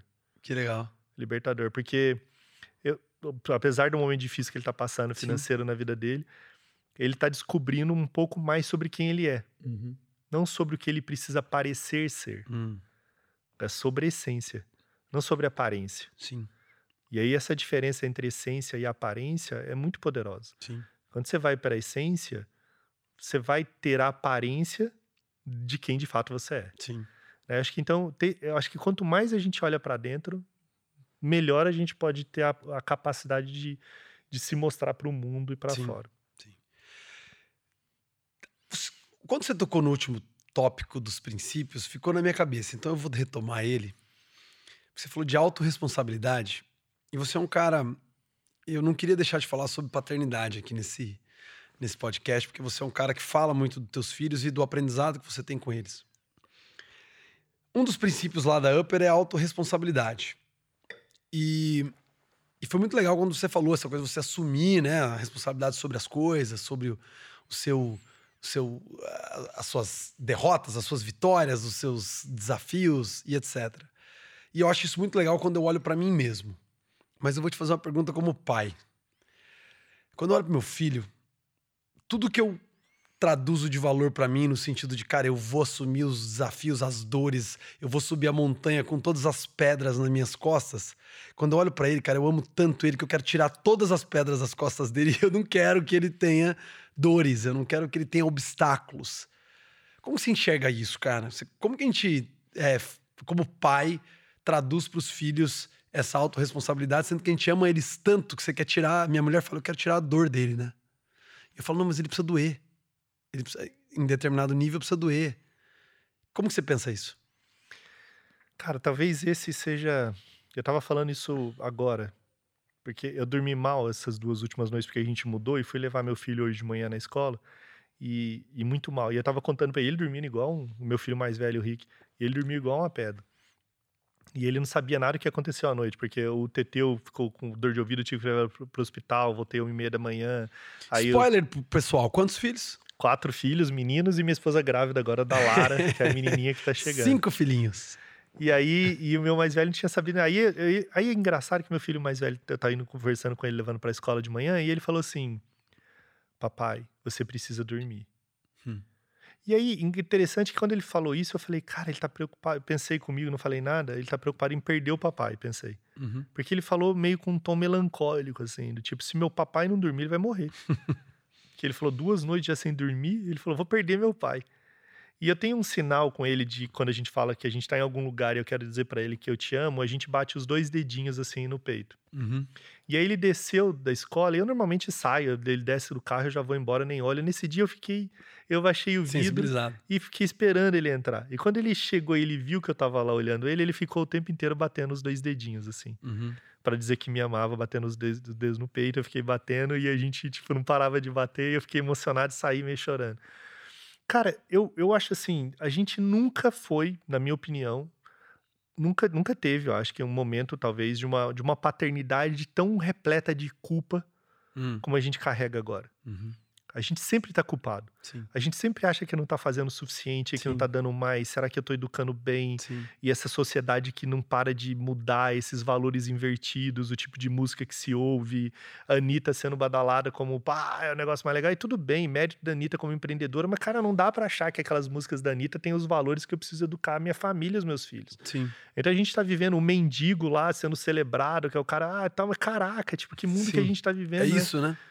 Então, pô, você fica olhando pra isso, a primeira coisa que você traz é culpa, assim. Será que eu tô educando meus filhos bem? Será que eu tô entregando o máximo pra eles? Acho que é, eu acho que tem uma coisa do amor. eu- eu- isso que você tá falando é uma coisa que eu trago muito, assim. Tem um livro que chama A Crise do Menino, que fala um pouco sobre o quanto os homens estão infantilizados. Esses homens que estão amadurecendo agora, eles estão infantis. Uhum, E é natural você ver hoje uma pessoa com 30 e poucos anos que ainda vive com a mãe Sim. e ainda, tipo, carente do pai e da mãe. Uhum, É, eu tava conversando com uma professora da UEL esses dias, ela falou: dou aula há 36 anos na UEL, eu nunca vi, nos últimos três anos, turmas tão indiferentes a tudo como agora, assim. Uhum. E aí isso preocupa, porque tem um lance que, que é bíblico isso, né? Você precisa ferir o filho. O judeu, ele tem uma coisa que ele que ele fala do que é o bar mitzvah. uhum, O bar mitzvah é quando a criança está fazendo seus 12, 13 anos, o menino, uhum. você você faz uma cerimônia para dizer assim, agora é com você, amigão. Adulto, você virou um adulto. E eu quero, e eu quero muito fazer o bar mitzvah com todos os meus filhos, apesar de não ser judeu, Uhum, porque eu quero que eles tenham consciência que chega um momento da autorresponsabilidade. uhum, E que por mais que eu tô ali, ele precisa entender a responsabilidade dos atos dele, do que ele faz, do que aquilo gera para ele. uhum. Que quando é pequenininho, você tem isso, né? Tipo assim, Sim. eu tava com o meu pequenininho de um ano, agora o Teteu com febre, Sim. você quer tirar a febre dele. Sim. Você fala, não, se pudesse escolher entre ele tá com febre ou você, mas conforme eles vão crescendo, chega uma hora que eles precisam entender a consequência de seus próprios atos, Uhum, das suas próprias escolhas, uhum, deles entenderem as decisões. Uhum. O meu mais velho agora tá pensando em mudar de escola. uhum. Beleza, eu não sei qual escola. Eu tô marcando três escolas para ele. Ele vai sozinho, quando eu levar ele na porta, ele vai conversar com as diretoras das escolas Hum. Quantos sozinho. anos? Tem 13. Ele então é bar mitzvah já. É, ele tá no bar mitzvah. Tanto é que eu queria fazer o bar mitzvah com ele em Israel. Agora eu tô tentando convencer. Eu queria ir em Israel numa viagem só eu e ele. E fazer essa passagem paternal com ele lá em Uhum. Israel. Eu tô tentando convencer ele dessa viagem. E aí, e eu queria fazer isso com todos os meus filhos. E, eu, e ele vai lá com a diretora, ele fala sozinho ele toma a decisão. Uhum, E ele vai voltar para mim e vai falar, beleza, e o que ele escolher uhum. porque ele tem que entender a questão da decisão. A escolha é dele. Eu não vou Uhum. escolher sempre para ele. Tem que chegar um momento que ele tem que aprender a fazer suas próprias escolhas. Sim. Mas cara, é muito difícil. O que é mais assustador para mim e para você é a gente olhar o mundo hoje. Não é olhar os nossos filhos. Uhum, O mais assustador não é a maneira que a gente está educando ou não. O mais assustador é a gente ver como que os jovens estão hoje. uhum. E como é que o mundo tá? Uma sociedade mais fragilizada, jovens muito cheios de dedos, Uhum. pouco frustrados ao longo da vida, Uhum, é, depressão muito alta, síndromes de ansiedade, uhum. o FOMO, que é o Fear of Missing Out, o medo de ficar de fora de tudo e, e altamente conectados. sim, Quando você olha para isso, é um pouco assustador para a gente que tem filho pequeno, sim. de pensar. Saiu uma pesquisa agora que 85% dos empregos, das profissões é, de 2030 ainda não foram criadas. Hum. Então, quer dizer que, cara, de 100% das profissões que vão existir em 2030, 85% ainda não existem. Então, como que eu vou que eu pensar preparo, na né? profissão Sim. deles se nem foi. E eu tô falando uma diferença de 7 anos. Sim. Nós estamos indo para 2023. Você acha que aquele processo de experimentação pode ser importante para nossos filhos, já que a gente não sabe? Então, que experimente, que faça, enfim, tudo isso aí durante o caminho. Sabe uma coisa que eu sempre fiz com os meus filhos, que eu, que eu, que eu aconselho? É tentar ser o mais aberto com o que acontece na minha vida. Uhum. Eu, eu tive momentos na minha vida que eu fui convidado a me retirar muitas vezes de empresas. Uhum. Muitas vezes, assim. Uhum. Eu devo ter sido convidado a me retirar umas oito vezes, pelo menos, porque eu não concordava com os valores da empresa, me posicionava e os caras falavam, não. E eu voltava e contava tudo para eles. Uhum. Chegava em casa com meu filho, mas eu falava, cara, aconteceu isso, isso, isso, isso. Uhum. Aí aconteceu alguma frustração no trabalho, eu voltava para ele e falava, pô, deu errado isso e tal. Eu deixava eles tentarem participar um pouco, meu mais velho viveu mais isso, Uhum. do, do quanto que era a minha vida e das coisas que aconteciam, sabe? Uhum. Eu lembro uma vez que um grande banco me chamou para fazer uma palestra, um um dos maiores bancos do Brasil, queriam me pagar uma grana, assim, era o maior, maior cachê que eu já recebi de palestra, sei lá, uns sete anos atrás. Eu animado e tal, e desenhei a palestra do jeito que eles pediram, eles marcaram uma reunião de debriefing, assim, de briefing, tipo, Uhum. explicar o que, que eu podia. Eu falei, fui animado, cheguei lá numa reunião, cara, tinha 12 diretores na sala, superintendentes e tal, era a convenção final dos caras. Uhum. E os caras preocupados com o que eu ia falar, eles pegaram um briefing que eu tinha mandado e começaram a riscar. E aí tinha um diretor específico, mega arrogante, que o cara falou: não, esse papo de propósito aqui não pega. A nossa missão aqui é triplicar o resultado semana que vem. Se você... Aí o outro falou: viu, o ano passado veio o, Bernar- o Bernardinho, o ano retrasado veio o Cortella. Quem é você? E eu tinha sido indicado por uma mulher que era braço direito do tra... Opa, tô quase falei o nome do banco. Era o braço direito do fundador do banco. Já sei qual banco é. Era o braço direito do fundador do banco. E ela gostou de mim e ela foi convencer os caras. E eu, e eu, e eu cara, tipo, eu abri mão de tudo. Eu cheguei pros caras e falei, "Vê, sabe o que me conforta? Falei para eles. Eu não vou abrir mão. Eu falei, não sei aonde vocês tiveram a ideia de que vocês podiam vir aqui mexer naquilo que eu vou falar, principalmente o que rege princípios e valores. Nem todo banco tem isso. Mas eu já sei qual banco é. E eu posso te dizer que impossível você dar uma palestra de propósito nesse banco. É impossível. E eu descobri isso do pior jeito possível. Sim. E aí eu falei, cara, sabe o que me conforta? Eu falei para eles. O que me conforta é que os filhos de vocês vão crescer e os filhos de vocês vão acabar com isso aqui. Hum, E o que me conforta é que vocês vão estar um dia pedindo emprego para uma startup que os filhos de vocês criaram. Nossa. E o que me conforta mais ainda é que se tivesse uma câmera aqui vendo essa reunião agora, os meus filhos teriam orgulho dessa história que está acontecendo Hum. aqui, enquanto os filhos de vocês teriam vergonha. Eles lidavam com crédito consignado, os caras mais nervosos na reunião. E eu falei, vocês cuidam de uma área que, cara, coloca opressão nos idosos desse país. Gente com 80, 90 anos, que pega crédito consignado pro neto, pro bisneto, que para comprar droga. E vocês vão lá e ferram a vida. Quantos idosos já não vi vendendo picolé pro cara perder a aposentadoria dele porque tá pagando crédito consignado? E Uhum. você tá querendo triplicar o seu resultado aqui dentro sem ter noção nenhuma do impacto social Sim, que isso gera. E Sim. vocês criam uma massa como se tudo fosse positivo. sim. Falei, o seu filho, falei para ele, vai criar algum crédito algum dia de um banco que vai ter uma taxa muito mais justa e Uhum. vai ter uma regra que vai conseguir controlar e dar mais é, valor para isso que vocês fazem e tal. E aí, óbvio, terminou a reunião, os caras pediram pra você eu não sair. deu a palestra. Não dei a palestra, fui convidado a me retirar. Sim. Dois diretores me acompanharam até a saída, a superintendente me pediu desculpa Rebelde, depois né? e. Rebelde. Mas qual que é o orgulho de voltar para casa, sentar com meu filho e contar a história? Hum, E contar a história hum. de como foi para mim. Sim. E tantas outras, assim. Então, eu acho que participar. Esses dias eu perguntei pro meu mais velho, eu falei, você já sabe o, que, que você quer fazer? Ele Uhum. falou, ainda não, papai, tá cedo, né? Ele tá com 13 anos e tal. E, e aí ele, e ele tinha me falado um dia que ele na escola perguntaram o que, que eu fazia. O que, que seu pai faz? e aí ele Essa falou, é muito boa. e ele falou, papai, eu não sabia. Não tenho nem ideia, né? E aí ele me mostrou num papel que ele escreveu. Ele falou: Eu não sei direito o que o meu pai faz, mas eu sei que meu pai faz algo ligado a propósito. Uau. Pô, que resposta mais maravilhosa Oh, do que essa, cara? Do seu filho falar isso. Aí eu falei, pô, é isso. Eu falei, filho, é isso. Não precisa explicar Demais. de jeito nenhum. Papai, no fundo, tá sempre fazendo isso, assim. Tentando achar propósito em tudo que eu faço. Uhum. Tentando ta- dar valor e significado para as coisas que eu faço. Não importa Sim. se é empreendendo, se é palestrando, se é É tudo meio, né? É tudo meio. O negócio é dar propósito a tudo que você faz, né? Muito bom, cara. Flavião, eu tinha certeza que a gente ia ir pro papo bastante filosófico, e essa era a ideia, a gente ir no flow, mas eu não quero deixar de falar da Upper. Eu não quero negligenciar aí todo esse projeto que você está construindo, que tem propósito, que tem princípios, né? A gente falou, na verdade, de princípios que norteiam o negócio. Mas conta um pouquinho da Upper, cara. Conta um pouquinho do que, que vocês fazem, o que, que vocês querem fazer. Fala um pouquinho do negócio aí também. Então, a Upper é uma empresa recente, a gente está um ano e meio com ela e o Walter Longo. A gente fundou ela com o intuito de provocar as empresas a serem empresas de educação. Como Uhum. que a gente tira as empresas é, da- dessa inércia do ponto de vista de expressar aquilo de verdade que elas acreditam e que elas fazem. Uhum. Tem um conceito forte que está já há algum tempo rolando no mundo, que é o conceito das learning organizations, né? Uhum. Como que empresas podem realmente ser empresas que geram aprendizado. Uhum. E aí a Upper construiu, a gente construiu uma estrutura que a gente tem esse olhar, assim, como que a gente ajuda a empresa. E não tem a ver com educação corporativa, que remete à primeira instância. Assim, ah, legal, os Uhum. caras ajudam a empresa a, a fazer treinamento corporativo. Não, é, é isso, mas é muito mais do que isso.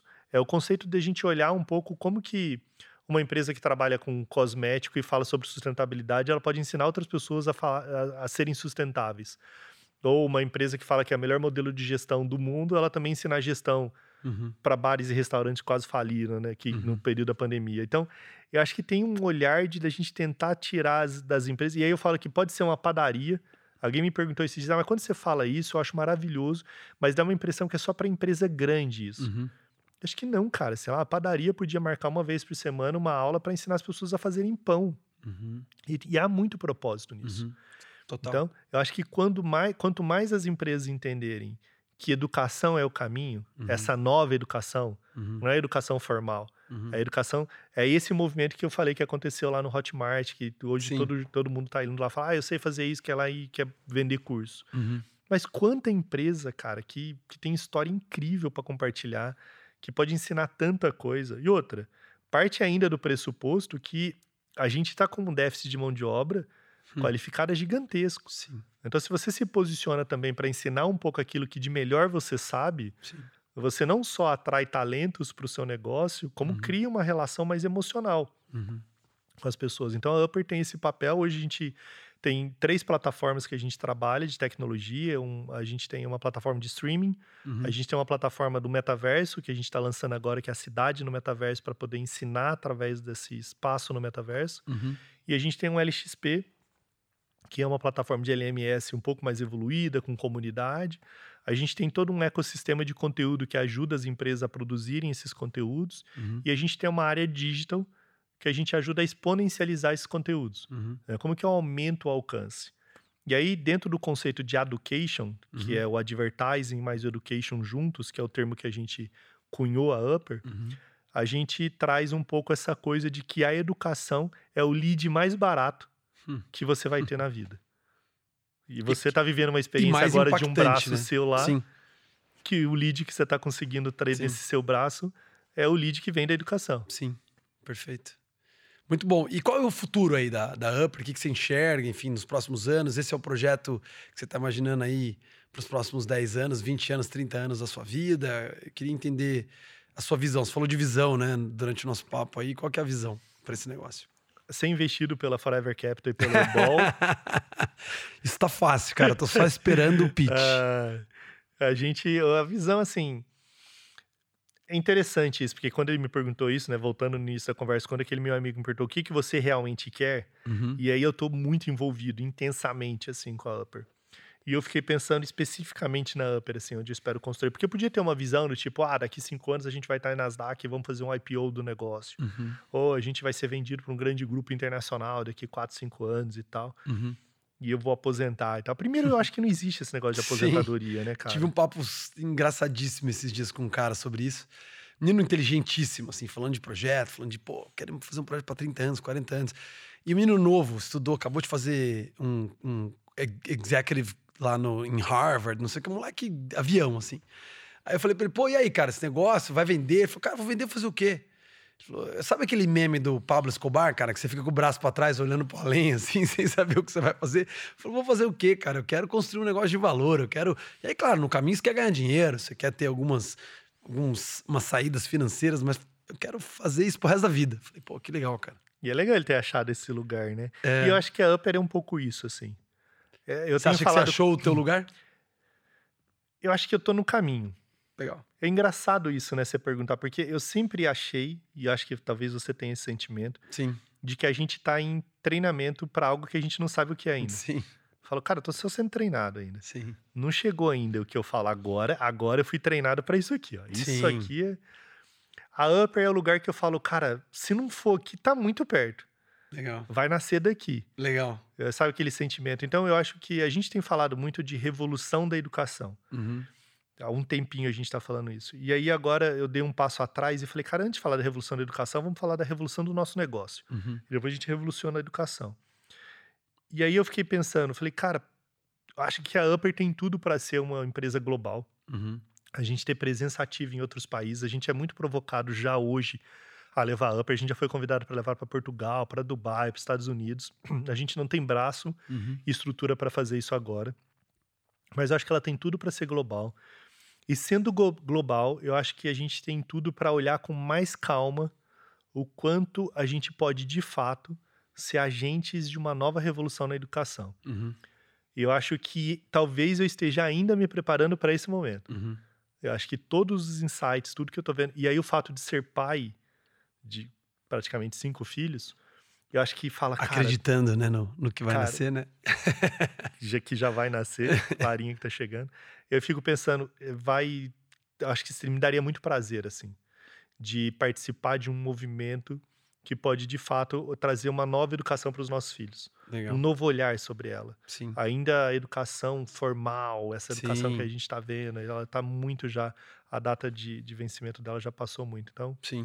Eu acho que eu tô caminhando por esse caminho. E aí, e aí eu lance assim, cara, vai no flow, né? Tipo Uhum. assim, já que eu acredito que tem um movimento grande acontecendo, uma tô visão, enxergando e tem isso. a visão que tá indo lá, mas mais importante não é o lugar que você vai chegar. Uhum. O mais importante também não é a jornada em si. Uhum. O mais importante em si é as pessoas que você escolhe para caminhar essa jornada junto com você. Sim. Isso é o mais legal. Sim. Porque o que fica, cara, é as histórias. Eu vi falando isso pro time. Falou, cara, pode ser que a gente chegue num lugar muito legal que ninguém nunca imaginou chegar. Sim. Mas o mais legal é se a gente olhar pra trás e falar, cara, foi bom demais construir essa jornada junto com essas pessoas. Sim, sabe que eu, eu fiz um podcast com o Ricardinho Dias, que é um de Londrina, Sim, né, da. Adventures lá e tal. E o Ricardinho falou, falou algo muito legal, cara. Primeiro que ele disse que ele se alimenta de gente, né? Ele falou, cara, eu me alimento de pessoas, de troca, de eu me alimento disso. E a segunda coisa que ele contou uma história muito legal, que ele falou, cara, quando você vai escalar o Everest, você tem o, não sei se você já ouviu falar, os tibetanos têm lá o, não os tibetanos, mas eles têm lá o Sherpa. E ele falou assim, cara, não tem nada melhor. Diz que tem uma escaladora que falava assim: é bom você ter um Sherpa sorridente. Porque escalar o Everest já é difícil, é bom você ter alguém sorrindo do teu lado, né, cara? Alguém positivo e feliz, né? E ele diz que leva isso muito pra vida dele. Com quem que eu quero caminhar sorrindo do meu lado, né? Subir um Everest pra gente chegar lá e ver a vista, né? Então acho que esse esse insight aí de com quem a gente pode caminhar é super interessante. E o Ricardo falou disso também. E aí é que, é que é triste, né? Você vive uma jornada, às vezes, que é tão instigante com pessoas que você não, Sim, não tem prazer de dividir essa jornada junto com Sim. eles, né? sim. E acho que a gente chega um momento da vida, como agora. O Walter Long tem uma frase que eu gosto muito. Ele fala: Não quero ser sócio e nem ter negócio com ninguém que eu não convidaria para ir no aniversário do meu filho. Aliás, aliás Muito bom. Aliás, aliás, Hum. você não estava no aniversário do meu filho que você foi convidado, que foi nesse último final de semana. É verdade. Fica cara. o registro. Mas eu só vou deixar claro que eu estou com um nenê de 15 dias em casa.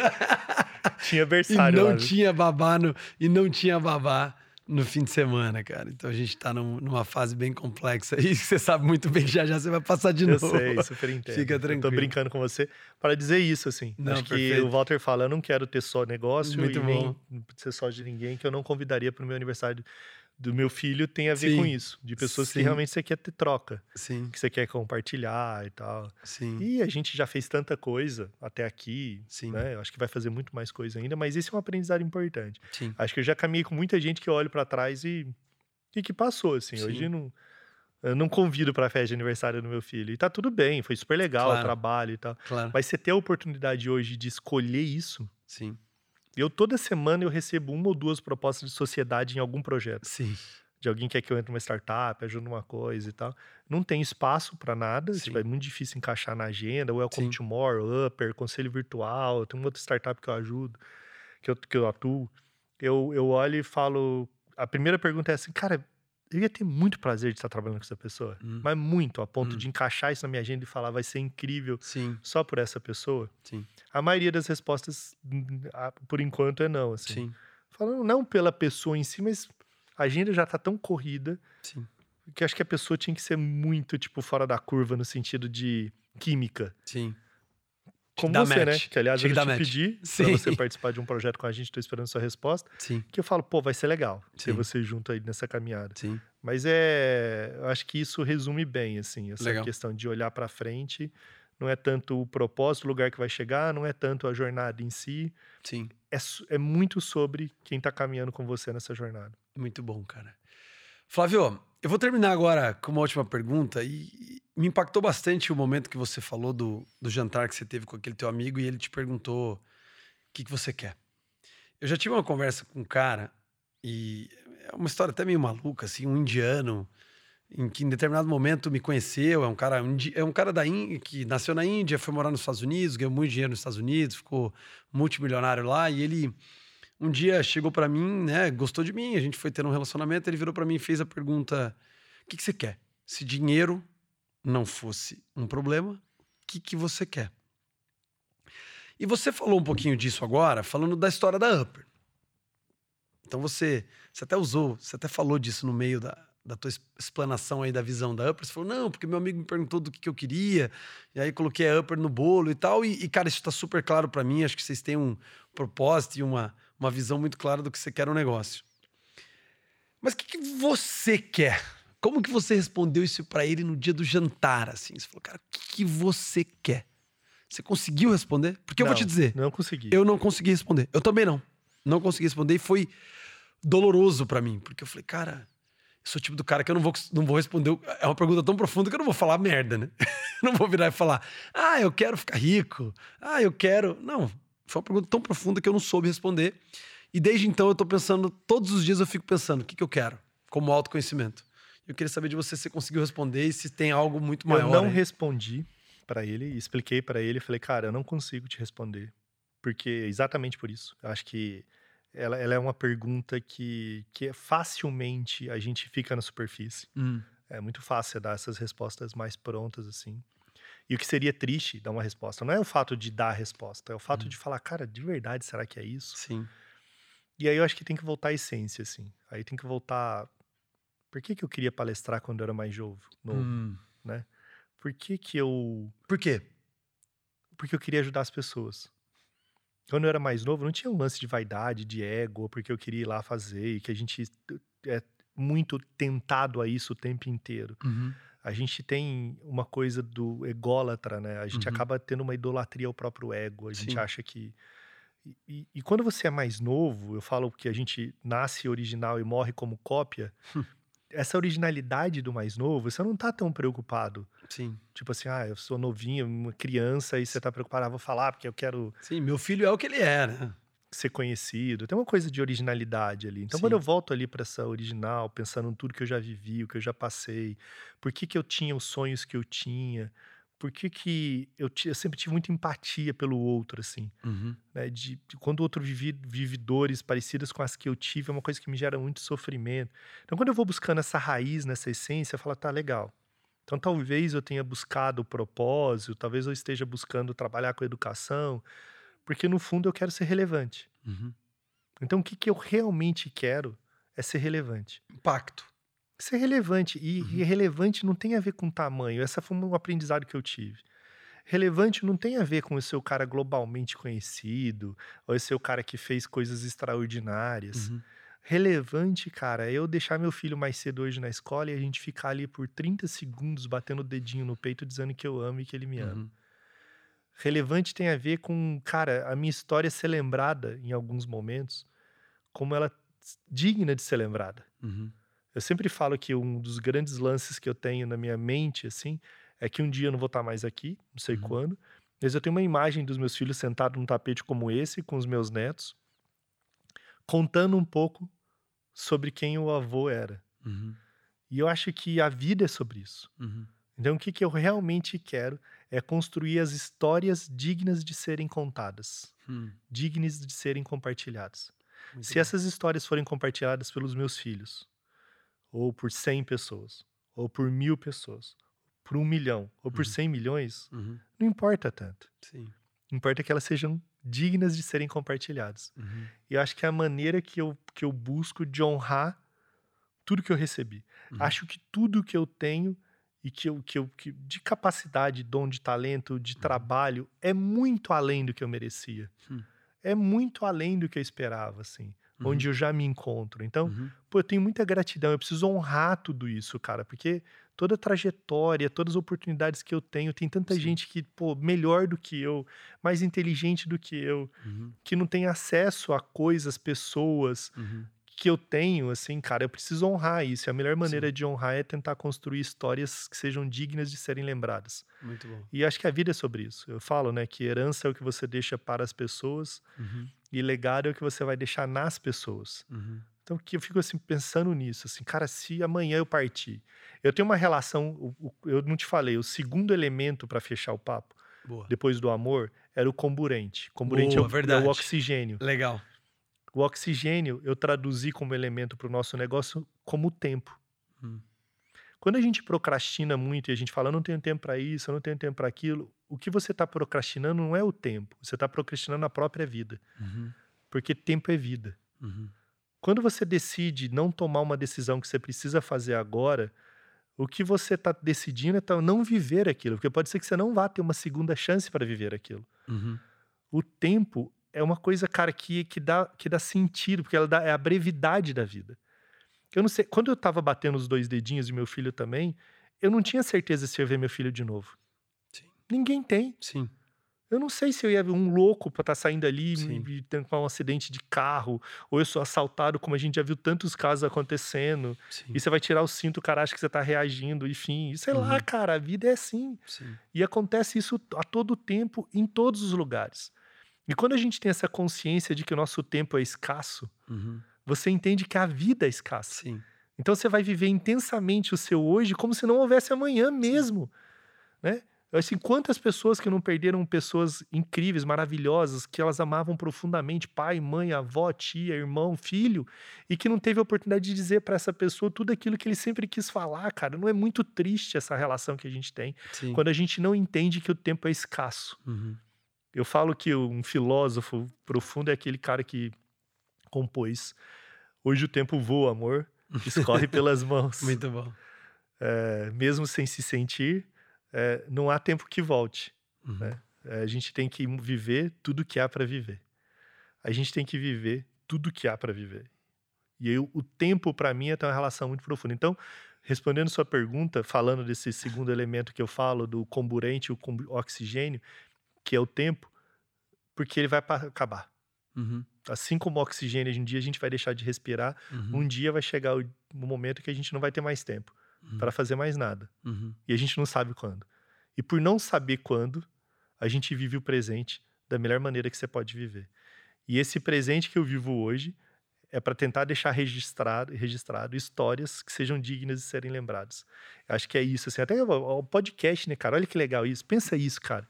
O Walter Longo, ele foi o primeiro cara que gravou podcasts no Brasil. Nem existia. Olha em só. 19, 2005, sei lá. Sim. Ninguém fazia podcast. Sim. Ele tem um site, quem quiser entrar, chama podcastbrasil.com.br. Nossa. Ele tem mais de duas mil horas de podcasts gravados nesse site quando não existia podcast. Uhum. Eu fiquei pensando esses dias, batendo um papo com ele, eu falei, cara, o Walter Longo vai partir um dia, óbvio, ele não é eterno. Mas o podcast vai ficar. Tá lá, podcastbrasil.com.br, se ninguém parar de pagar o domínio, vai ficar Sim. lá. Sim. Quanta história esse cara não gravou em duas mil horas Sim. ali, cara? Esse papo nosso aqui, Sim. a gente tá de alguma forma perpetuando Perfeito. coisas que a gente acredita é o que você tá fazendo. Pioneiros vai ficar, já foi, já espalhou pelo mundo. Você colocou no ar, já era, cara, já tá aí. E esse mundo digital possibilita isso, né? Deixar suas histórias registradas, né? Sim. Antigamente, se você não escrevesse um livro, Exato. Era a única forma de mídia que existia. Coloca lá e aí, e aí ele, ele seu livro, duraria. você morreria um dia e seu Isso. livro ia ficar, e alguém poderia ler seu livro. e. E ele era. Talvez tinha uma capacidade de replicação baixa, a não sei que você tivesse um acordo com uma grande editora, etc. Você tinha lá, imprimiu determinadas cópias, pagou do próprio dinheiro, alguém financiou e acabou, né?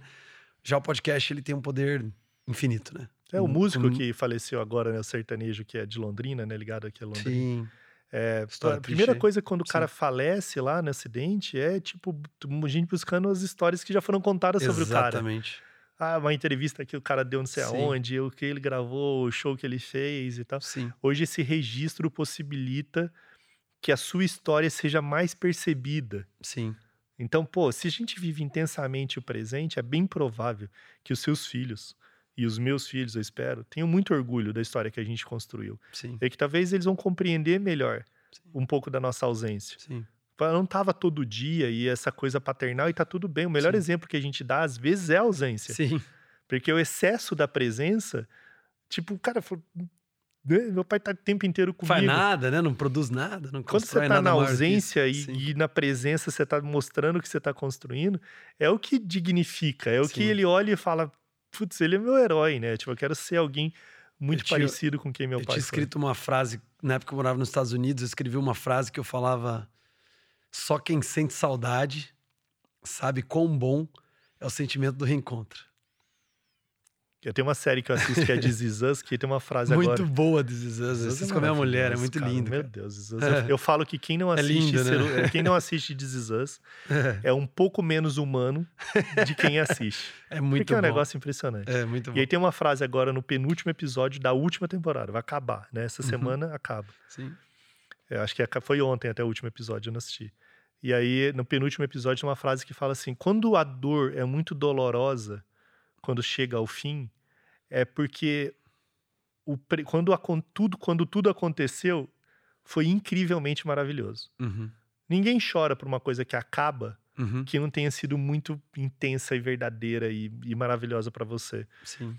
Então, pô, cara, vamos, vai chegar no fim. Tudo Sim. chega, tudo chega. Por isso que o Vamos tempo é fazer elemento incrível, crucial. né? Vamos fazer ser incrível enquanto temos Memorável, memorável. Vamos tentar ser memorável, né? Sim. Isso que você estava tentando buscar de lembranças sobre o que você fez quando você era pequeno e tal. Sim. É isso que os nossos filhos vão fazer um dia. É, Eles vão estar sentados batendo um papo Sim. como a gente aqui. Sim. Quem sabe até entre eles, né? Sim, quem sabe. Gravando um podcast. Outra coisa que tá vai lá, vir, né? Outra coisa, vão estar gravando alguma coisa. E eles vão estar se lembrando de alguma coisa que eles viveram com a gente, né? Sim. Então, esse olhar mais sensível do quanto memorável a gente tem tornado os nossos dias, Sim, os nossos encontros. sim. As nossas... Acho que é isso que. Então, quando me. A resposta é essa, assim. Acho que o que, que realmente quero é ser relevante. Boa. Não é o maior, não é o melhor, Uhum. é ser relevante. Excepcional. Relevante é ser diferente de alguma forma que gere impacto. Seja na vida só dos meus filhos. Tá tudo bem pra mim, assim. Sim. Eu não tô preocupado com. Se for na vida de muita gente, Bom também. maravilhoso. Mas é, acho que já tem uma, uma calmaria dentro de mim, assim, sem estar muito preocupado com o tamanho da minha audiência, que é um pouco a nossa inabilidade com redes Sim. sociais. Sim. Não, é uma energia do tipo, ah, preciso aumentar minha audiência, preciso Sim. ter mais seguidores, preciso ter Sim. uma galera aqui e tal. Não, tá tudo Sim. bem, cara. Tá tudo bem. Tá tudo bem. Muito bom, Flavião. Cara, que papo legal. Como eu te falei no início, eu tinha certeza que ia fluir fácil. Mas obrigado, cara. Eu tenho certeza que a gente vai ter outro papo desse ainda, tentar registrar cada vez mais, mas queria te agradecer por todo o ensinamento, insights. Tenho certeza que vai dar muitos cortes, como você me cobrou. Por que não- você não coloca mais cortes? Cara, tenho certeza que esse podcast vai ter pelo menos uns 20 cortes aí pra gente. E eu quero te ajudar na sua palestra, hein, cara. Já vamos marcar esse dia aqui. Vamos, vamos. Esse vamos é o sim. dia que a gente vai começar a preparar a sua palestra aí.